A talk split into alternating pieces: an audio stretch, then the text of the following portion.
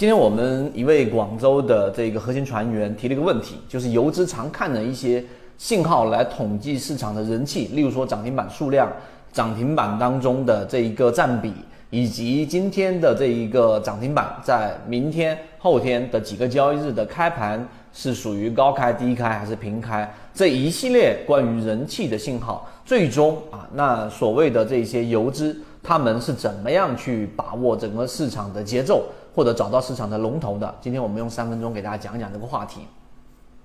讲这个话题，我们就引入一个大家应该都比较熟知的一个游资炒股养家。据说在二零一五年的整个资金体量大概是到去到了十个亿，也是一个草根崛起，在论坛上不断分享的短线交易者啊，是真是假我们不去论述它，但所有的游资基本上都是在考虑到一个人气。那今天我们来说一说关于人气和节奏这个话题。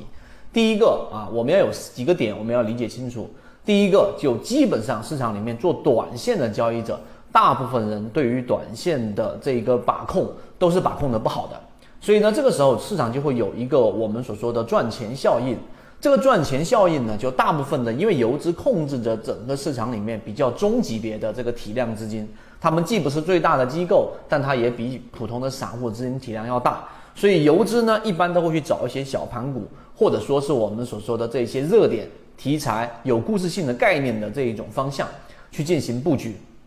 那游资去做的时候，他就考虑到一个很重要的因素：大部分的这一个游资，如果他在一个题材上去做一个短线的，无论是我们说的这种扫板，还是半路板，还是首板，还是二板，它一旦进入进去，第二天，哎，它有一个溢价，例如说高开了，例如说第二天它抓到了一个龙头等等。这个市场类似这样的游资都赚钱了，那么他们就会把剩余或者说盈利的这个资金加大投入在其他的热点当中去不断的重复滚动操作。这个时候市场是有我们所说的这一种赚钱效应的。其一，其二，这些热点实际上是具有持续性的，所以这是第一个我们要明白的市场情绪的一个转变。但是呢，第二个，大部分的这一个游资也好，或者说尤其是做超短线打板的。对于题材的理解，对于概念的理解，肯定都是不深刻的。所以一旦他们出现了亏损，或者说这一个啊大面积的这一种类型的题材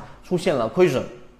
他们就会停下手里面的动作，他们就会停下手里面的资金，然后进入到这个等待期，或者说啊去反省自己的操作和对于题材的理解和题材到底是不是能够持续的炒作下去的。那这个 时候。市场就会有一个啊，这一个内部的反身效应，它会不断的强化这一种负面情绪，最终会导致市场的赚钱效应会大幅的这个降低。那这样的热点也好，市场的资金的流入量也好，都会降到一个非常低的点位，这个时候赚钱概率是非常弱的。这是第二个，第三个，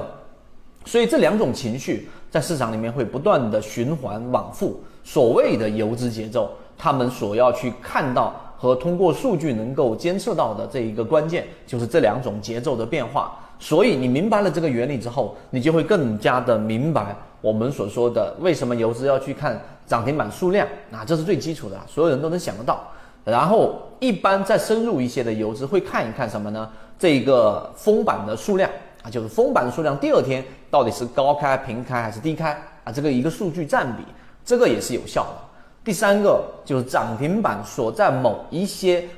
概念、概念、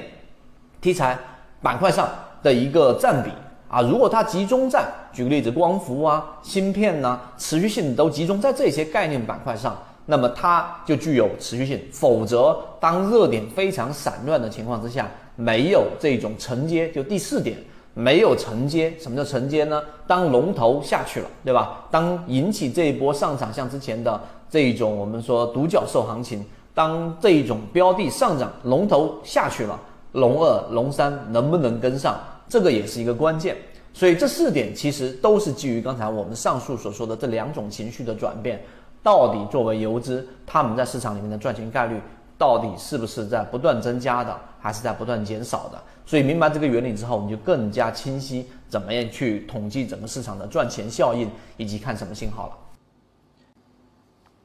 如果你想知道这些内容，并且进一步去了解，由于平台原因，公众号的位置老莫财经互相转告一下就可以了。